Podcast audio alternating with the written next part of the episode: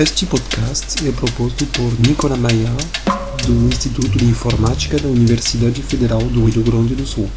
Mais informações www.ine.ufrgs.br barra Tio Nicolas, N-I-C-O-L-A-S.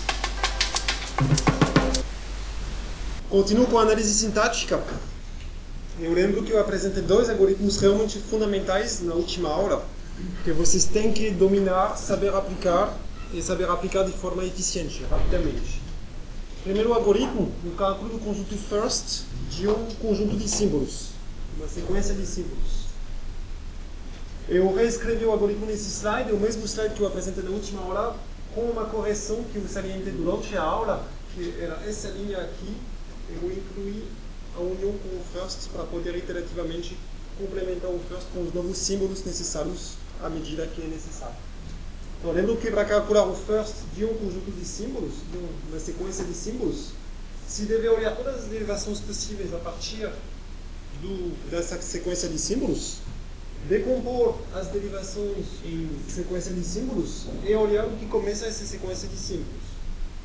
O primeiro prefixo, no caso aqui o x1 é vermelho, ou é um, é um terminal, nesse caso, por definição, aquele terminal entra no first do alpha, ou é um não terminal, e nesse caso que complica um pouco. A coisa sistemática é que o first do x1 não terminal vai entrar de qualquer forma no first do alpha que se calcula. A complexidade extra sendo no caso que esse x1 pode derivar na palavra vazia. Porque se ele pode ser zerado, o que passa a começar pelo menos uma derivação possível do alfa é o x2, é o segundo símbolo que aparece. Por isso, num caso que o x1 pode derivar na palavra vazia, se deve incluir o first do x2 no first do alfa. E assim por diante, se também o x2, o x2 puder derivar na palavra vazia, além do x1, nesse caso, o first do x3 vai ter que entrar no first do alfa. E assim por diante. É isso que esse laço aqui descreve. Em cada acréscimo que se faz por união ao first do alfa, se tira a palavra vazia, o epsilon, caso ela já estivesse incluída no first que está sendo incluído.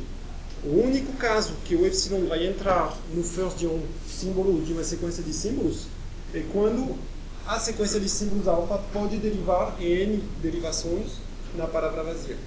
Segundo procedimento, o cálculo do conjunto follow o conjunto follow ele lista os símbolos terminais que podem aparecer logo depois, em qualquer derivação, de um símbolo não terminal. Então, tenho produções que derivam em sequências de símbolos com símbolo não terminal A em algum lugar. Eu preciso recuperar no follow todos os terminais que podem aparecer em derivações logo depois do A. Para calcular o conjunto follow, eu vou ter que varrer as regras de produção da minha gramática e olhar nessas produções, nos lados à direita, o que aparece depois do símbolo A cujo follow eu quero calcular. E nós temos uma série de possibilidades, a mais genérica sendo quando o A vem com alguma coisa antes e uma coisa depois. No caso aqui, a coisa depois é uma sequência de símbolos beta. Sem dúvida, os terminais, por causa desse tipo de regras de produções que vão poder aparecer logo depois do A, vão ser os terminais que estão iniciando o beta, ou seja, por definição, o first do beta. Então, cada vez que eu tenho uma regra de produção genérica desse tipo, eu sei que o first do beta entra no follow do A. Só que não acabou, o que pode acontecer que o beta derive na palavra vazia, em epsilon. Nesse segundo caso, que é tratado aqui no meu algoritmo, eu estou na mesma situação como no primeiro aqui, que o A aparece numa regra de produção no fim. É a mesma coisa, porque se eu zerar o beta aqui, eu vou chegar aqui. Nesses dois casos, um quando o não terminal A, cujo follow estou calculando, aparece no fim de uma regra de produção, ou quando tem alguma coisa depois, porém que essa coisa pode derivar na palavra vazia, nesses dois casos eu tenho que considerar o follow do x, que é o terminal sendo derivado e incluir esse follow do x no follow do A que eu quero calcular. É esse último caso que é um pouquinho chato que tem que lembrar. Tanto no caso do cálculo do first como no caso do cálculo do follow, se deve iterar, tem chamadas recursivas aqui, por exemplo, no caso do follow, para calcular o follow do A, preciso calcular o follow do X, e possivelmente o follow de X, por causa de uma outra regra de produção, precisa do follow do A, isso pode acontecer. Então, tem um processo iterativo. Mesma coisa com o first. Eu vou iterar essas uniões, esses acréscimos nos meus conjuntos follows do first, até que não tenha mais nenhum que esteja mudando. É uma característica de ponto fixo. Eu vou convergir depois de um certo número de iterações até não ter mais nada que mude. Aí acabou o meu algoritmo. Exemplo. Essa gramática é uma gramática totalmente teórica. O start que deriva em uma sequência de três não terminais, x, y, z. O x tem duas derivações, inclusive vocês já veem que vai ter aqui um caso mais chato de derivação na palavra vazia para o x. O y e o z derivam cada um em duas coisas potenciais. Então, eu vou querer calcular para esses símbolos, sx, y, z, os conjuntos first e follow. Alguém me ajuda aí? O primeiro que fala, ele tem toda a escolha, pode escolher qualquer um dos não terminais, first ou follow. Do Z e F. Estou de acordo? Tem duas regras de produção que derivam o Z em alguma coisa. Nos dois, nos dois casos, as derivações começam por um terminal. Primeiro caso E, segundo caso F. É um caso de aplicação trivial do cálculo do first. O outro, Y, C e D, é a mesma coisa, bem tranquilo. O X, eu vi AC, palavra vazia, D. Não sei, eu estou listando o que eu ouvi dizer. Eu concordo parcialmente. Então, um, um contra-argumento, alguém me diz a palavra vazia não entra. A palavra vazia vai entrar porque tem uma derivação direta do x para a palavra vazia. Ok? Então, eu, eu insisto nesse ponto. Eu estou usando esse caso do meu algoritmo. Existe a possibilidade, no caso dessa gramática através de uma derivação só, de derivar meu alfa, que no caso aqui é x, na palavra vazia por causa desse, dessa opção, eu tenho que incluir a palavra vazia no first do meu x. O A minúsculo realmente tem uma regra de produção que diz que uma derivação a partir do x pode começar por um terminal A minúsculo. Então, sem dúvida, o A também entra. Eu ouvi talvez erradamente C minúsculo. Alguém pode me justificar a entrada do C minúsculo no first? E, a não ser que eu esteja errando, mas acho que não, não estou enxergando nenhuma derivação do x que comece pelo C minúsculo. O D minúsculo também não entrado. Não tem nenhuma derivação a partir do meu x que possa começar por D minúsculo. Então, realmente, meu first aqui, eu devo ter ouvido errado. É A e palavra vazia. O start nós temos uma produção que diz obrigatoriamente um S começar por x, y, z, vai, vai derivar em alguma coisa que comece por x, y, z. Tenho que olhar o first do x, que sem dúvida entra no first do S, tirando a palavra vazia, se ela estiver no first do x, e realmente ela está. Então vou ter o A, a palavra vazia, tirando a palavra vazia. Por enquanto só sobra o A. Porém, como o x pode derivar na palavra vazia, como o x pode ser zerado, eu tenho que incluir o first do y também no first do s. First do y é c e d. Posso excluir a palavra vazia, mas ela não constava no first do y. E como ela não consta no first do y, por mais que eu zere o x, nunca vou zerar o y, então acabou o cálculo do first do s.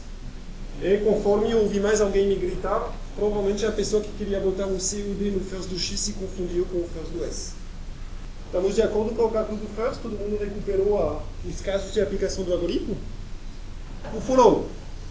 O follow, nós temos que varrer as produções e olhar nos lados direitos das regras de produção o que aparece como terminal depois de um dado não terminal. Então, será? Alguém me ajuda com, com o símbolo? O S. Cifra 1. De fato, eu não lembrei dessa regra no início da aula, mas lembro que tem um, um terminal novo que entra na gramática, que é o cifrão, fim do arquivo. E o follow do start sempre inclui o cifrão. Vejam bem que nos dois ou três exemplos que eu já dei de gramáticas, o símbolo start nunca foi usado nas outras regras de produção do que na primeira. Se isso fosse acontecer, poderia muito bem entrar outro símbolo no foro do S do que o cifrão apenas. Se eu tivesse, não sei, Z derivar em SA, o A entraria no foro do S, além do cifrão. Não é o caso nessa gramática, então não vamos complicar. Então o cifrão vai ser o único símbolo do foro do S. O que mais? O X.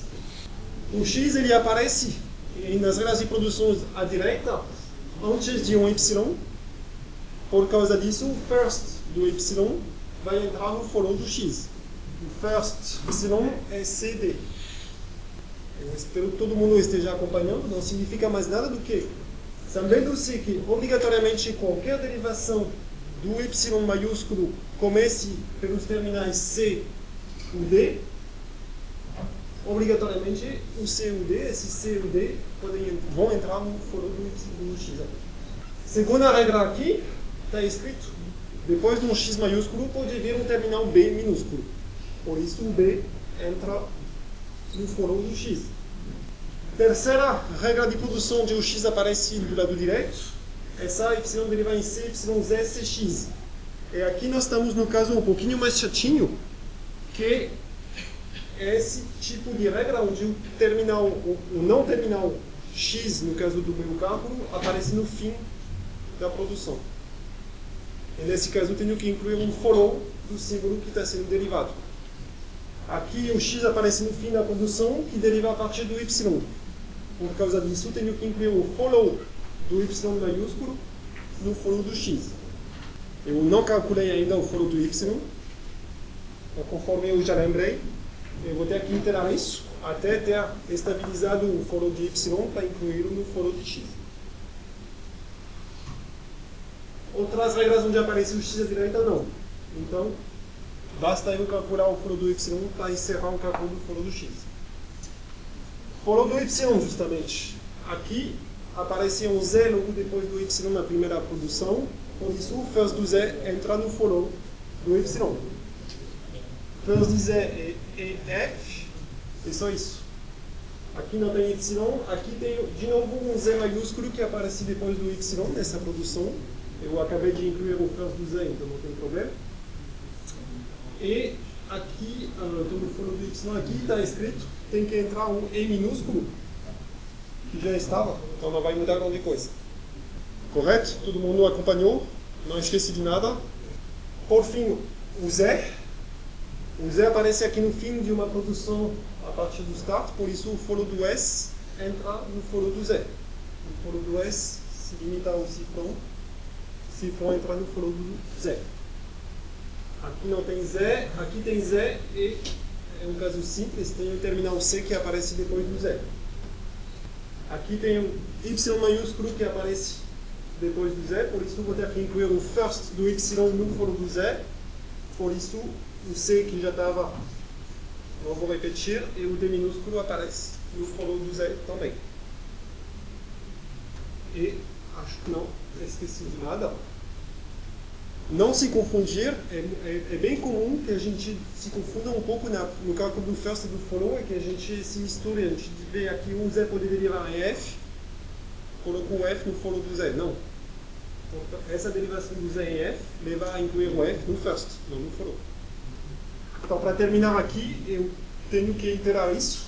Eu vou incluir, eu vou substituir o follow do Y aqui por seu valor EF, para chegar a fechar o follow do X como o resto já estava já tinha convergido, não, por mais que eu itere, eu não vou mexer mais nos outros, em duas iterações eu chego a esses quatro conjuntos.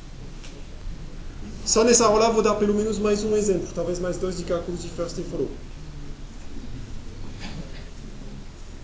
Supondo que eu tivesse uma outra gramática com uma derivação x deriva em ax.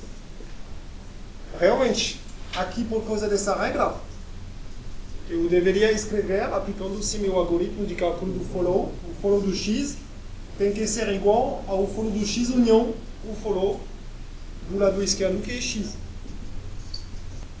Então aqui eu tenho esse tipo de equação recursiva. Uh, eu sou igual a eu comigo mesmo, é uma recursão sem fim.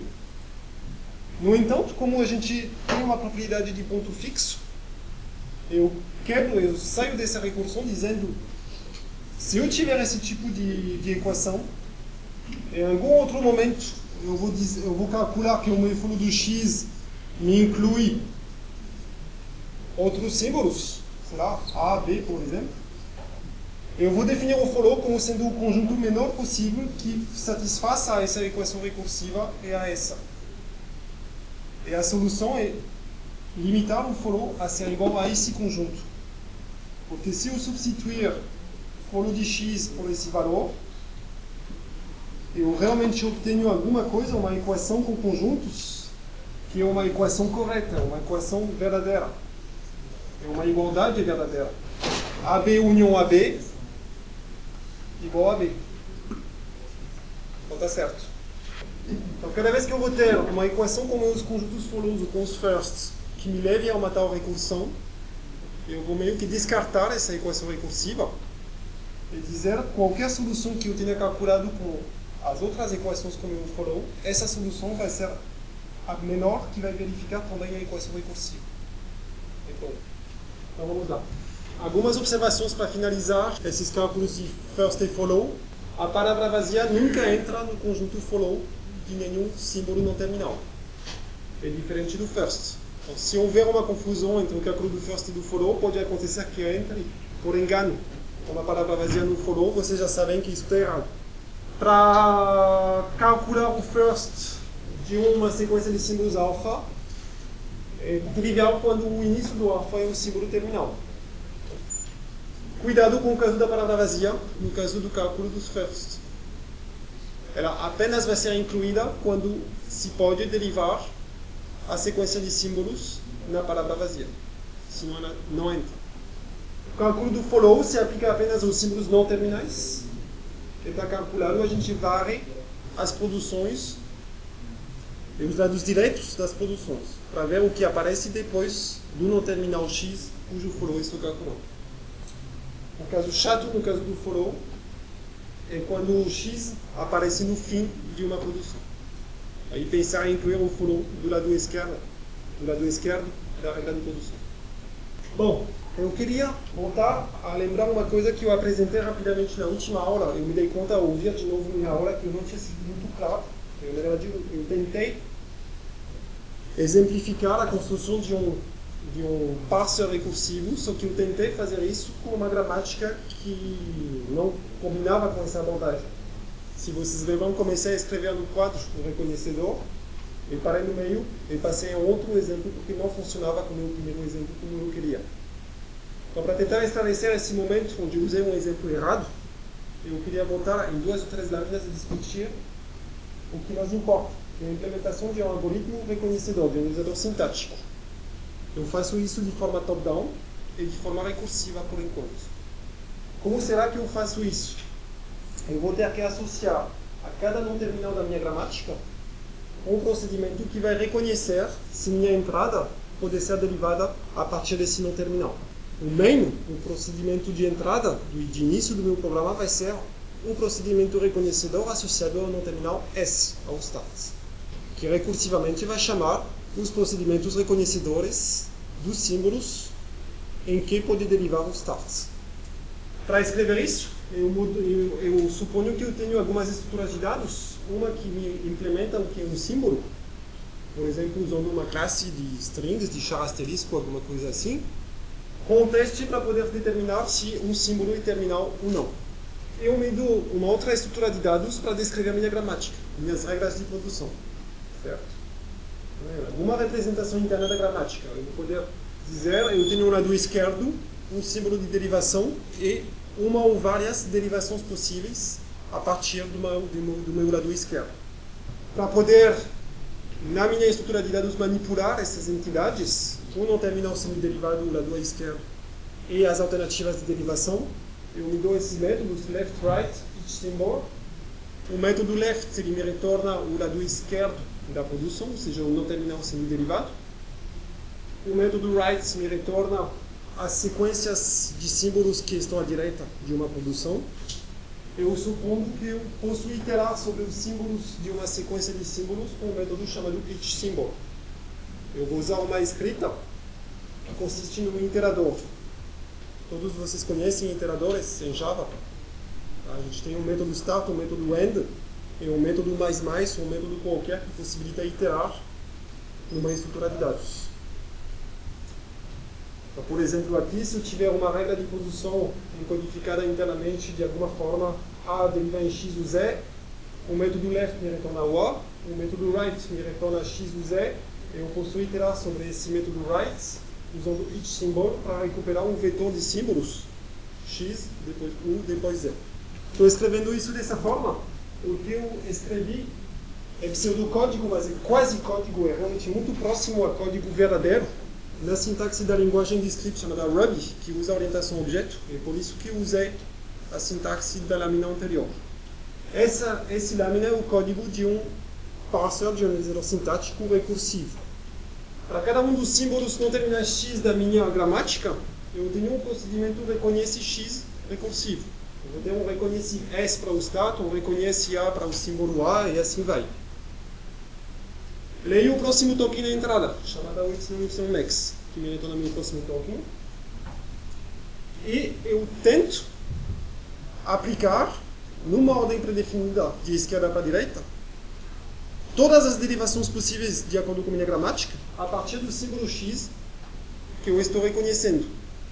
É isso que é escrito aqui. Todas as produções derivando o x em alguma coisa, eu pego cada uma delas uma por uma, eu dessas produções, e para uma dada produção P, eu vou olhar todos os símbolos derivados a partir do x. Okay? Então, eu tenho uma produção x deriva em x1, x2, x3, e eu vou tentar recursivamente e sucessivamente verificar que a minha entrada, a minha sequência de tokens, começando pelo token T, fecha poder ser obtida a partir, da deriva, a partir de derivações dessa sequência de três símbolos não terminais.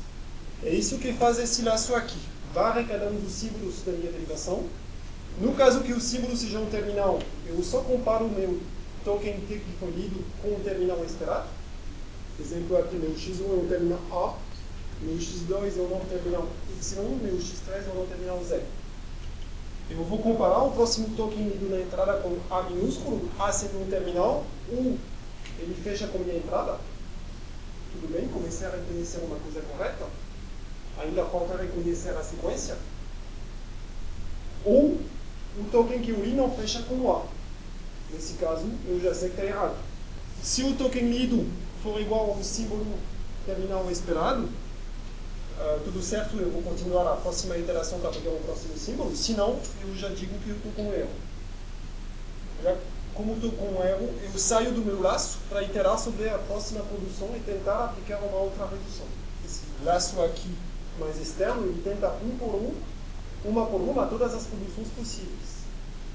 Segundo caso, o símbolo não é um terminal, é um não terminal, Nesse caso, eu vou ter que chamar recursivamente o reconhecedor, o procedimento reconhecedor associado a esse símbolo. Se esse procedimento recursivo que reconhece meu símbolo, notado S aqui, está certo, beleza, eu tenho que iterar para verificar que o símbolo seguinte também fecha. Se ele deu errado, não consegui, tenho que sair do laço para tentar uma outra produção. No fim, de duas coisas uma. Ou eu conseguir reconhecer toda a sequência de símbolos sem erro, nesse caso no retorno sucesso, ou a cada tentativa de reconhecer minha entrada através de uma derivação, através de uma regra de produção, cada vez deu errado. Quando eu terminei de tentar todas as minhas regras de produção, se sempre deu errado, estou trancado. Tentei tudo, nunca deu certo, retorno um erro. Esse é um analisador sintático recursivo simples, muito simples. Ele só tenta sistematicamente derivar os símbolos start no início e depois os outros impulsivamente, a, partir de todas as conduções possíveis, testando sistematicamente, até que ou deu tudo errado, ou que uma das produções, uma das derivações deu certo. É quase código executável isso. O único probleminha aqui é que só tem o reconhecedor do símbolo X. Teria que gerar programar os reconhecedores para todos os símbolos não terminais da minha gramática. A segunda coisa que a gente quer fazer, agora que a gente tem o first e o follow, é a mesma coisa, porém orientando a escolha das produções a aplicar em função do first e do follow. Voltando à lâmina anterior, aqui eu simplesmente varro todas as produções possíveis e tento aplicá-las. Até o momento de descobrir que talvez não dê certo. O que eu posso fazer, o que eu vou fazer, é filtrar as produções que eu vou usar, filtrar as derivações que eu vou tentar, em função do first. Aqui, o que eu vou querer fazer? Eu vou dizer, a minha produção aqui, diz que meu x deve derivar em x1, x2, x3, e meu token lido da entrada, eu chamei ele de t. Então, de duas coisas, uma. Ou o first disso aí inclui o token T que eu estou lendo na entrada. Nesse caso, é um bom sinal. Significa que eu consigo derivar a partir desse segundo membro aqui é uma coisa que começa por T. Eu tenho que tocar adiante a tentativa de derivação. Ou, segunda coisa, o first desse lado direito não inclui T. Nesse caso, não adianta, nem, não adianta nem tentar derivar. Eu já sei de antemão que nunca vou derivar alguma coisa que comece por T. Se não tivesse palavra vazia, esse teste seria o suficiente. E o problema é que eu posso ter também o x1 que derive na palavra vazia. Então, nesse caso, eu vou ter que olhar um follow do x1, que é o follow que vai me dizer, ah, ok, o x1 pode ser zerado, mas se ele for zerado, vai ter alguma coisa do follow aqui. Por isso, chegou a um segundo algoritmo, aqui, o mesmo que no caso anterior, analisador sintático recursivo, porém chamado preditivo, porque ele usa o first e o follow para prever quais são os tokens que se pode aceitar a partir da derivação de um símbolo para derivar. É o mesmo algoritmo, só que eu acrescentei um teste. Eu vou tentar derivar a partir de uma regra de produção P apenas quando o first do lado direito da produção inclui o símbolo T, que é o token lido, ou se esse first inclui a palavra vazia, se esse lado direito pode derivar na palavra vazia, o T tem que estar no follow do lado direito. Então é a mesma coisa, que eu filtro, eu restringo o conjunto de derivações que eu vou tentar ao subconjunto bem menor de derivações que começam por um token que esteja no first, ou se o first incluir a palavra vazia, que esteja no follow. Então também não é muito complicado de implementar, basta aí ter procedimentos que calculem o first e o follow de símbolos para poder usar esse tipo de programação.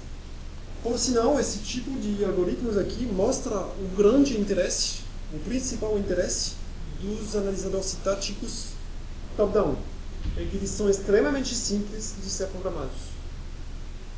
Só que vai funcionar e muito bem no caso que esse tipo de conjunto first, de consideração sobre os conjuntos first e follow, na gramática que eu quero analisar, não levem a ambiguidade. E aí eu volto diretamente ao problema que eu tive na última aula. Eu quis implementar tais algoritmos reconhecedores top-down com dois tipos de gramáticas. São os dois exemplos que eu recuperei da, da aula anterior. Esse caso aqui deu certo. Eu consegui escrever no quadro um pseudocódigo, um analisador lexical top-down para reconhecer essa gramática aqui. Aditivo, que deriva em tipo simples e assim vai. Essa outra gramática, que era o primeiro exemplo que eu usei na última aula, se vocês lembram, é com essa gramática que eu comecei a escrever e que eu parei no meio porque eu não conseguia escrever um analisador top-down aplicando os algoritmos das últimas lâminas para essa gramática. E agora que a gente usou o first e o follow, vocês devem poder entender mais facilmente por que não funcionou e por que eu parei no meio do meu exemplo quando me dei conta que, de qualquer forma, por mais que eu, me, que eu tentasse no quadro, nunca ia funcionar. Era uma péssima ideia tentar escrever um analisador sintático bom com essa gramática. Não vai funcionar porque, vejam só no caso do first, por exemplo. O first do A inclui C e o B também tem o C no first. E ainda por cima o A deriva na palavra vazia aqui, ou seja, no fundo do A eu tenho o first do B que é o C. Ou seja, se eu ler um C na entrada, um token C na entrada, Eu posso ou derivar A na palavra vazia e começar a derivar a partir do B, que vai começar por alguma, que vai levar alguma coisa que comece por C minúsculo, ou derivar o A em C minúsculo, também levando alguma coisa que comece por C minúsculo. Eu, tenho, eu não vou chamar de ambiguidade aqui, porque ambiguidade eu já defini formalmente, no, no outro sentido, mas eu tenho claramente um conflito, usando só um token, um C minúsculo na entrada para decidir como eu tenho que derivar, eu não posso decidir entre uma ou a outra das derivações. As duas vão dar certo. Eu tenho conflito. Eu não posso escrever um algoritmo tão, tão, tão simples como eu quis usar na última aula. Então a gente percebe claramente isso não acontece na programática. Aqui eu sei que se começar por um chapéuzinho, eu tenho que derivar dessa forma. Se começar por array, se o próximo token lido for array, tenho que derivar assim. Se o próximo token lido for integer, eu tenho que derivar assim. É isso que eu escrevi em pseudocódigo no código na última aula. Analisando, analisando-se apenas o first dos dados diretos das regras aqui, eu consigo sem ambiguidade saber qual derivação aplicar. E aí a gente chega aonde eu queria chegar, que é definir formalmente um critério objetivo para me dizer se sim ou não eu posso aplicar para uma data gramática uma abordagem top-down simples, tal como apresentei, para ter um algoritmo reconhecedor. Eu vou chamar de gramática L, L de 1, uma gramática que satisfaça as, a essas três opções aqui, esses três critérios aqui. O que, que eu quero? Eu vou olhar todas as derivações possíveis a partir de qualquer símbolo não terminal da gramática A. Aqui eu tenho só duas alternativas, mas eu poderia ter mais. Eu pego qualquer par de derivações possíveis a partir de um símbolo não terminal A. Eu vou querer a primeira coisa que os firsts dos dados direitos das derivações a partir do A sejam disjuntos. Não tenham nenhuma intersecção em comum. Eu não tenho que ter um terminal que apareça tanto no first do alfa aqui derivando a partir do A, como no first do beta derivando também a partir do A. Isso é o que acabei de exemplificar. É o que eu não queria aqui. Eu tinha um B que derivava em C aqui, um B que derivava em C aqui. Eu não sei como derivar. Eu quero que consultando o first das alternativas para derivar um símbolo, eu saiba, do token que eu tenho na minha entrada, do token livre na entrada, eu tenho que saber qual das derivações eu aplico. Segunda coisa, pode acontecer que um desses lados à direita aqui, seja o alfa, seja o beta, acabe derivando na palavra vazia. É lícito. Eu quero poder reconhecer as gramáticas. No entanto, o que eu vou querer é que se uma das alternativas de derivação do A leve a palavra vazia, eu quero que ela seja única. Eu quero ter apenas uma, uma sequência única de derivações a partir um símbolo A que leve na palavra vazia. Isso porque eu vou querer, se eu derivar na palavra vazia, aplicar apenas essa opção e não uma outra série de derivações. De novo, eu quero eliminar as ambiguidades na escolha de árvores de derivações para chegar na palavra vazia. Esse é o segundo critério.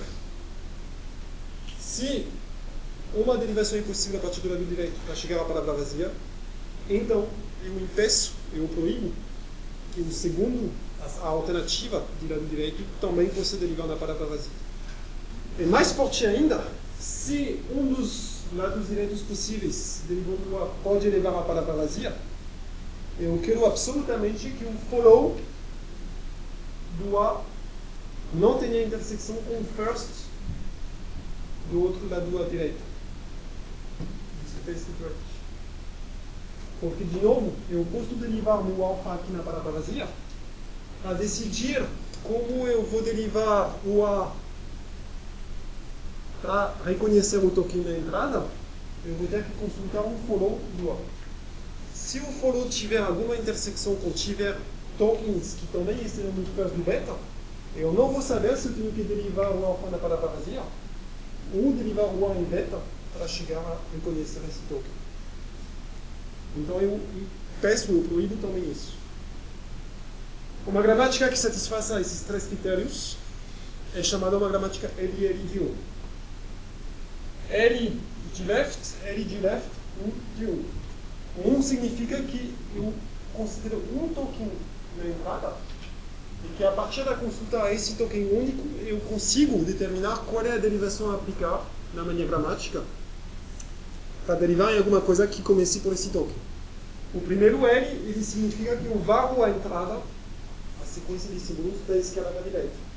A gente sempre vai fazer isso. O segundo L significa que eu calculo uma árvore de derivação mais à esquerda possível. Eu sempre tento aplicar a derivação do símbolo não terminal mais à esquerda na sequência de símbolos. Vejam bem que desde o início da última aula eu falo de usar analisadores sintáticos top-down para reconhecer gramáticas. O que eu acabei de apresentar nessa lâmina é uma coisa forte.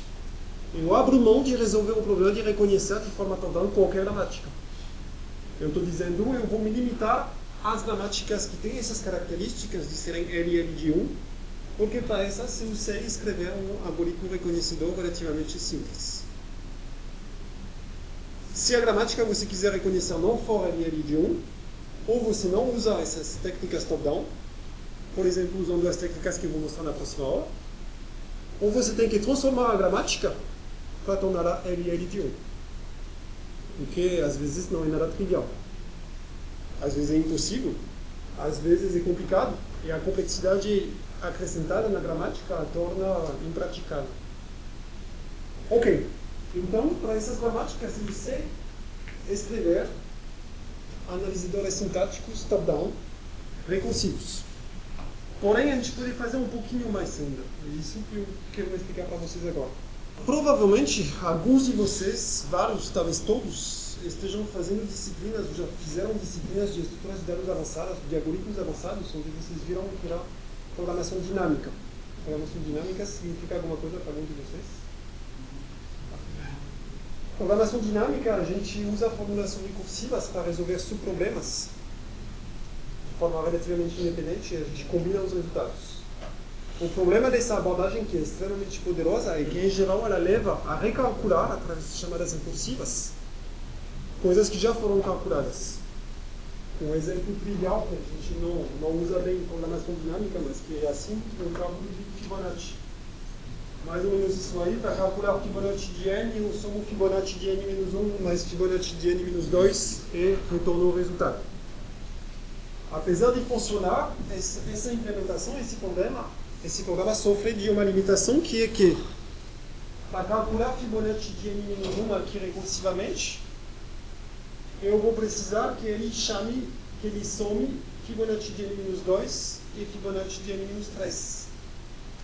Ou seja, ao chamar fib de n-1, eu vou calcular uma segunda vez o fib de n-2 que está sendo chamado aqui. E assim recursivamente. Uma otimização muito comum é recalcular um vetor, botar uma estrutura de dados retagular, um vetor no caso, que me marque, já calculei o resultado de Fibonacci de 6, de tamanho de 7 e tamanho de 8. Aí quando tem uma chamada recursiva a Fibonacci de 9, ele vai chamar o Fibonacci de 8 e de 7, consultar a tabela, e ao invés de fazer uma chamada recursiva, recuperar na tabela desses resultados intermediários para, em tempo 1, e não em tempo da chamada recursiva, calcular o resultado. Esse uso dessa tabela intermediária ele torna a implementação extremamente eficiente, porque nunca se recalcula uma coisa que já foi calculada. Então, são técnicas que vocês devem ver provavelmente, acho eu, espero eu, nas disciplinas onde vocês fazem programação dinâmica. Por que, que isso interessa aqui? Porque eu estou na mesma situação. Eu estou com algoritmos recursivos e, na verdade, usando uma tabela intermediária, mais uma estrutura de dados, a gente pode tirar a recursão do algoritmo. É isso que é feito, na verdade. Porque não é muito mais complicado de programar um algoritmo com tabela do que o algoritmo recursivo, é bem mais eficiente. A gente vai chegar a um algoritmo de parsing, a um analisador sintático, que tem essa estrutura lógica aqui exemplificada. Eu vou ter, como sempre, meu buffer de entrada, que contém a sequência de tokens retornada pelo analisador lexical, sequência terminada, terminada pelo cifrão, por hipótese, eu leio a cada chamada um desses tokens, de esquerda para direita. Eu vou ter uma saída que, por enquanto, é só, está certo, reconheci a palavra, ou está errado a, a, a sequência de, de, de, tokens não está de acordo com a gramática. Então, por enquanto, minha saída é binária, ela não, não interessa muito. Eu vou ter uma pilha que eu vou usar para empilhar as, os símbolos a serem derivados. Essa pilha vai conter o cifrão no fim e vai ser inicializada no início do meu algoritmo de análise sintática com start, com símbolo start da gramática. Simbolizando dessa forma que eu tenho que derivar alguma coisa a partir do start para reconhecer minha entrada. Para decidir de qual das derivações aplicar, se tiver uma para aplicar, meu parser vai usar a tabela preditiva LL de 1. O algoritmo do parser se torna o seguinte. Vê o próximo token na entrada, compara esse token com o símbolo que está no topo da pilha, no início o start. De duas coisas, de três coisas uma. Primeira coisa, a pilha está vazia. O símbolo X que está no topo da pilha é o cifrão, é o fundo da pilha. E ainda por cima, o próximo token lido é o cifrão. Nesse caso, acho que quem entende um pouco a lógica para trás do algoritmo já chegou à conclusão que acabou e acabou bem. Eu esvaziei minha pilha, cheguei ao fim da minha entrada, calculei uma árvore de derivações que levou a reconhecer, a consumir todos os tokens. Então, nesse caso, eu vou retornar, ok, tudo certo. Segundo caso bem simples, o símbolo que se encontra no topo da pilha, o X aqui, é um símbolo terminal e ele é igual ao símbolo lido na entrada, ao token lido na entrada. Significa que eu comecei a derivar coisas que estão na minha pilha e que o símbolo mais à esquerda da minha derivação corrente fecha com o token lido na entrada. Então, no caminho correto eu só vou desempilhar esse símbolo que eu acabei de reconhecer, avançar de um token na entrada e prosseguir com minha análise sintática. Terceiro caso, o símbolo no topo da pilha, meu x, é um símbolo não terminal. Eu tenho que optar por alguma derivação que eu vou aplicar para tentar reconhecer o meu token de entrada. E para decidir de qual das derivações eu vou aplicar, eu vou consultar minha tabela preditiva, que vai me indicar para um dos símbolos a derivar em um dado token a reconhecer qual é a derivação a escolher. Essa derivação a escolher vai derivar em alguma coisa o x, uma coisa genérica, uma sequência de símbolos genéricos. Eu vou desempilhar o x da minha pilha e substituí-lo pela sequência derivada. O VW, obviamente, como eu vou querer aplicar derivações mais à esquerda, eu vou ter que botar o 1 no topo da pilha. Para, na, na etapa seguinte, derivar o 1 primeiro. Vou exemplificar esse uso, mas primeiro mostro como se montar a tabela. A tabela preditiva LL de 1 não tem novidade. Ela vai aplicar os mesmos critérios de escolha das derivações a aplicar que eu já usei no caso recursivo. Só que dessa vez eu precalculo as derivações através de uma tabela. Então o que, que ela vai dizer? Pegar a tua gramática, calcula os first e os follows dos símbolos não terminais, Cada vez que eu vou ter uma produção do tipo A derivar em alfa, eu vou olhar os terminais que constituem o first do alfa, e na minha tabela preditiva, a entrada A maiúsculo no first do alfa, eu vou associar a derivação a derivar em alfa. Porque eu vou dizer, se tu tiver que derivar um símbolo A maiúsculo, cada vez que no, token lido tu vai reconhecer um dos tokens que estão no first do alpha, tu vai aplicar essa derivação. Então, isso que a gente já fazia no slide que eu mostrei com o analisador recursivo, filtrando as derivações pelo uso do first e do follow, é isso que eu fazia já. Eu aplicava uma derivação apenas no caso que o terminal lido estava dentro do first. Mesma coisa. De novo, eu tenho o problema da, palavra vazia poder aparecer no first. Nesse caso, vou ter que usar o follow. Então, nesse caso, vou listar os terminais B que se encontram no follow do não terminal que eu quero derivar. E na minha tabela preditiva, em cada entrada fechando com esses terminais do follow, eu vou dizer aplica a derivação de deriva em alfa. Último caso, o follow do segundo inclui o cifrão. Posso derivar na palavra vazia? Significa que eu tenho que chegar ao, ao caso que o próximo token nível for cifrão. E para isso, eu incluo a, a derivação a derivar em alfa na entrada apropriada. Parece bem teórico visto assim. Vou dar um exemplo, vocês vão ver que é, é a tradução na forma de uma tabela dos mesmos critérios de escolha das derivações que eu usei no, no caso recursivo. Eu tenho essa gramática aqui e eu quero preencher minha tabela aqui preditiva.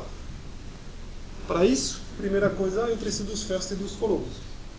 First de S. O S só pode derivar em alguma coisa que começa por C minúsculo. First do A. O A pode derivar em alguma coisa que comece por C minúsculo ou B, por isso vai ter que fazer a união first do B. Tirando palavra vazia. Tirando palavra vazia, se o A não puder derivar na palavra vazia, mas como o B vai incluir a palavra vazia no seu first, vai acabar entrando a palavra vazia. First do B maiúsculo,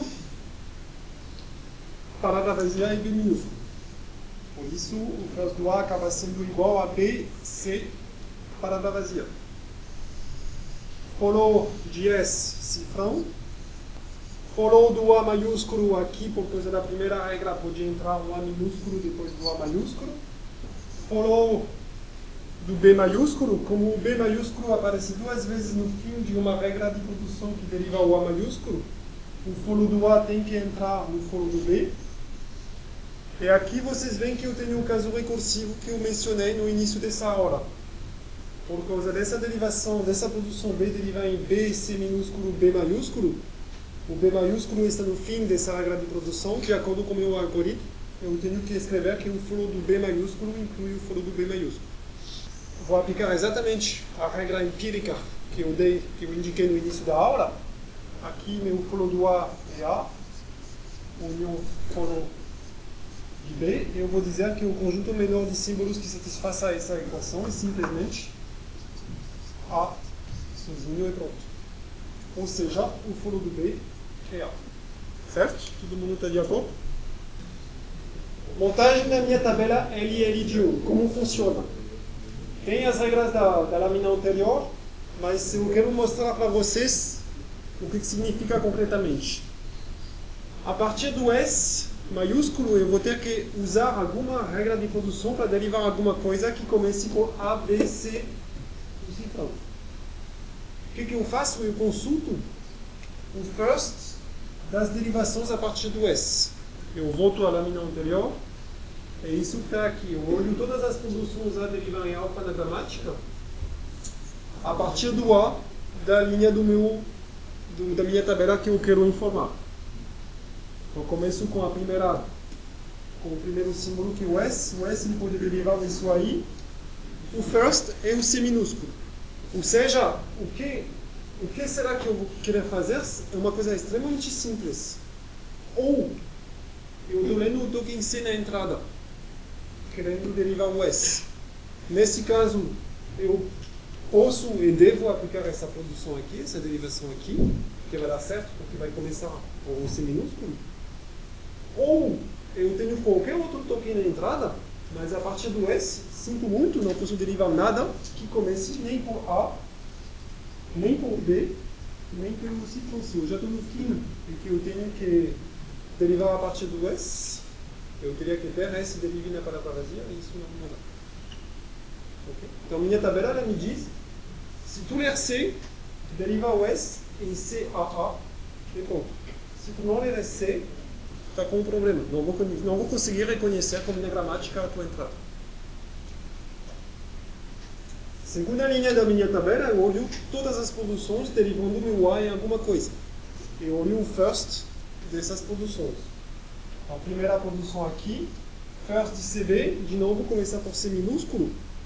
Consequentemente, se eu tiver que derivar alguma coisa a partir do A maiúsculo, e se eu ler como próximo token C minúsculo, beleza, eu posso nesse caso derivar dessa forma. Não somente posso, como devo, porque não tenho nenhuma outra possibilidade de derivar A em alguma coisa que comece por C. Porém, eu ainda tenho uma outra opção, eu posso derivar meu A em B maiúsculo. Ou o first do meu B maiúsculo, B palavra vazia.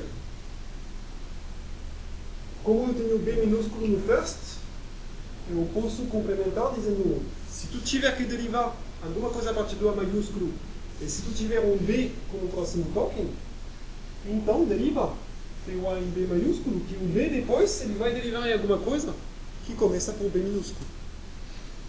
Então é uma derivação lógica de aplicar. É a única opção, aliás, para reconhecer alguma coisa que comece por B minúsculo. Só que não acabou totalmente, porque a palavra vazia, a epsilon, consta no first do B maiúsculo. Voltando à lâmina do meu algoritmo, estou nesse caso aqui. A palavra vazia, a palavra vazia consta no first do lado direito. Nesse caso, tenho que olhar um follow. Nesse caso, tenho que olhar o follow do A, o follow do A é A minúsculo. O que, que significa isso? Se eu tiver que derivar, eu estou tentando derivar alguma coisa a partir do A maiúsculo. O meu token lido na entrada é A minúsculo. Como o token A minúsculo está no foro do A, vai existir um caminho para derivar o A em B e na palavra vazia e achar alguma coisa depois que comece com A minúsculo. Consequentemente, eu tenho que botar também essa regra. Então, vejam bem para preencher a minha tabela por enquanto, eu usei três regras. Nesse caso, nesse caso, nesse caso, eu usei uma regra bem simples, bastou consultar o first. Esse caso aqui foi mais complexo, eu tive que usar o follow. Isso porque a palavra vazia estava no first do B. Não posso derivar meu A em mais nada se o estiver com cifra na entrada, levar um Por fim, a partir do B, as coisas que eu posso derivar começam ou por B, C minúsculo, B maiúsculo, cujo first é B minúsculo, consequentemente, eu complemento minha tabela com essa nova entrada, derivando a partir do B maiúsculo, caso se ler o token B minúsculo, se deve aplicar essa regra de produção, pronto. Mas eu tenho também como derivar o meu B na palavra vazia first de palavra vazia e palavra vazia. Por isso tenho que olhar o follow do B. Follow do B é A minúsculo. Nesse caso aqui, vou ter que aplicar essa regra aqui. Então, aqui é a segunda ocorrência do caso um pouquinho chatinho do, do. O resto das minhas entradas simplesmente levam a erro por exemplo, se eu tiver que derivar alguma coisa a partir do B, que comece com C minúsculo, não tem como chegar lá. Eu sei que estou numa situação sem saída. Erro gramatical. Exato, perfeito. Aqui nós estamos no caso que eu tenho uma entrada e uma só em cada uma das casas da minha tabela. Eu não tenho ambiguidade na hora de decidir de qual das derivações eu tenho que aplicar. Por isso que várias vezes eu me interrompi e disse para derivar alguma coisa que comece por ser a partir de A, eu tenho que aplicar essa produção, aliás, eu devo aplicar essa produção, não tenho opção, é a única. Não tenho ambiguidade na escolha da derivação. E a segunda coisa é que eu tenho uma entrada ou um erro para qualquer das, das opções. Certo? Então, isso é a tradução em termos de tabela da aplicação, da verificação pela dos três critérios que eu citei na lâmina que define uma gramaticaria de um. É totalmente equivalente. Ou seja, essa, em geral, é a terceira e última pergunta do exercício na prova. Eu peço para montar a tabela e depois penso se a gramática, pergunto se a gramática é LL de 1 ou não. Tem duas formas de responder. A forma mais uh, escolar me calcular as intersecções dos first, dos follows e tal, e me dizer eu satisfaço os três critérios. Mas a outra opção, bem mais rápida, é dizer, olha, minha tabela não, não contém entrada dupla, então tá bom, minha gramática é LL de 1. Então, voltando agora, usando o exemplo, e usando essa tabela ali de, ali de 1 para verificar se as sequência de símbolos CBCA estiver de acordo com minha gramática aqui. CBCA, eu derivo em CA, eu vou ter que derivar o A em B, o B em BCB, o B em Y, e deveria dar certo. Então, espero que o analisador sintático reconheça essa entrada como de acordo com a gramática. Como funciona? Inicialmente tenho, tenho minha pilha com o cifrão e o start. Eu vou usar o algoritmo, para quem se perdeu um pouquinho nas lâminas, esse algoritmo, tá? o funcionamento do parser. Então ele me manda consultar o símbolo X que está no topo da pilha, o start, por enquanto, com o primeiro token que eu estou lendo, de esquerda para direita. O meu, vou precisar da tabela, por isso vou para ela. Eu estou lendo no topo da minha pilha um símbolo não terminal. O que o algoritmo manda fazer é consultar a tabela para verificar se existe alguma derivação a partir desse símbolo no terminal S que comece por C. Acontece que sim.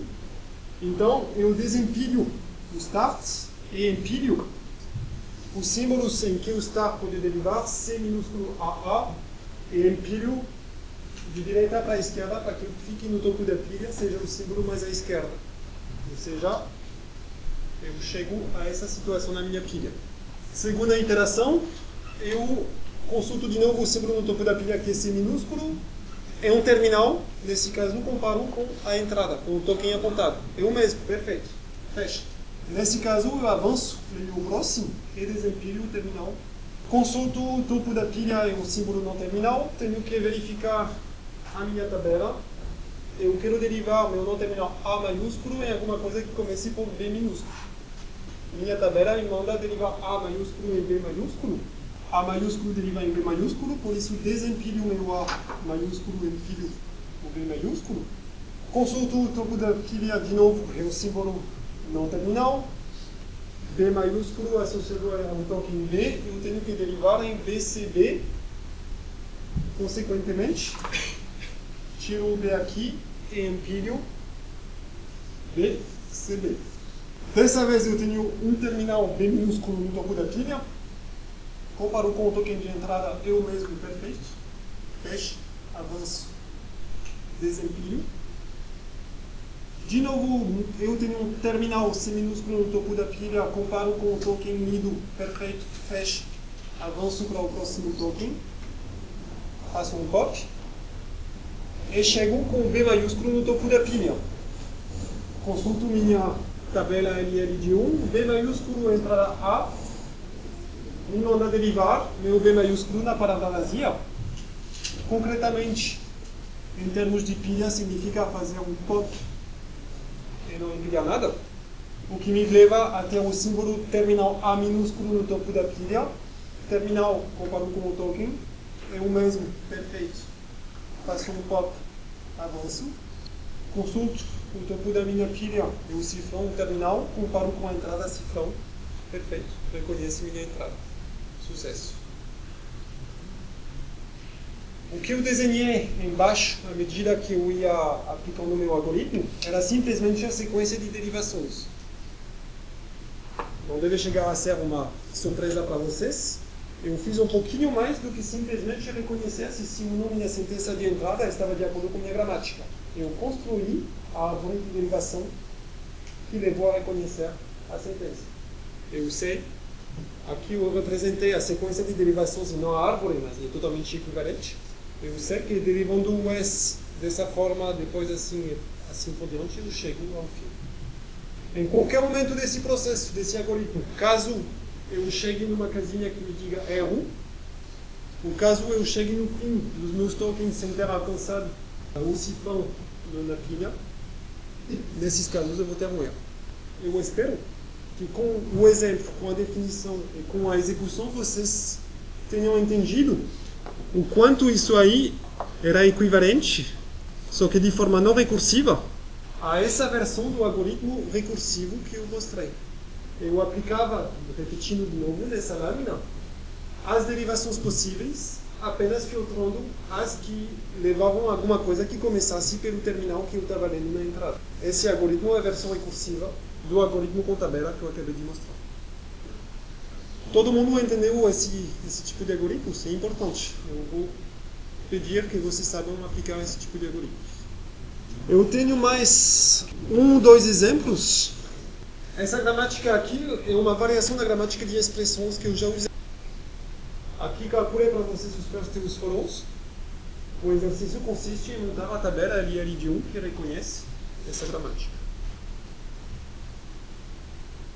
Uma coisa que a gente pode querer fazer, caso a gramática não seja LL de 1, e caso a gente não queira modificá-la, é usar um critério de desempate. A gente pode casar esse algoritmo preditivo com uma heurística, dizer, ok, tem duas derivações possíveis.